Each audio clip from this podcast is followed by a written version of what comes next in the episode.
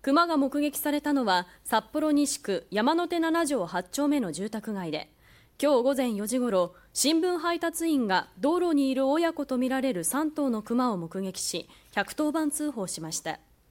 親熊は体長およそ2メートルくらいで子熊とみられる2頭は70センチほどで札幌市と警察などが今日午前10時から現地で調査しています。警察によりますと現場から1.5キロほどの住宅街でもおとといから親子とみられる3頭が2回目撃されていて同じ個体とみられています。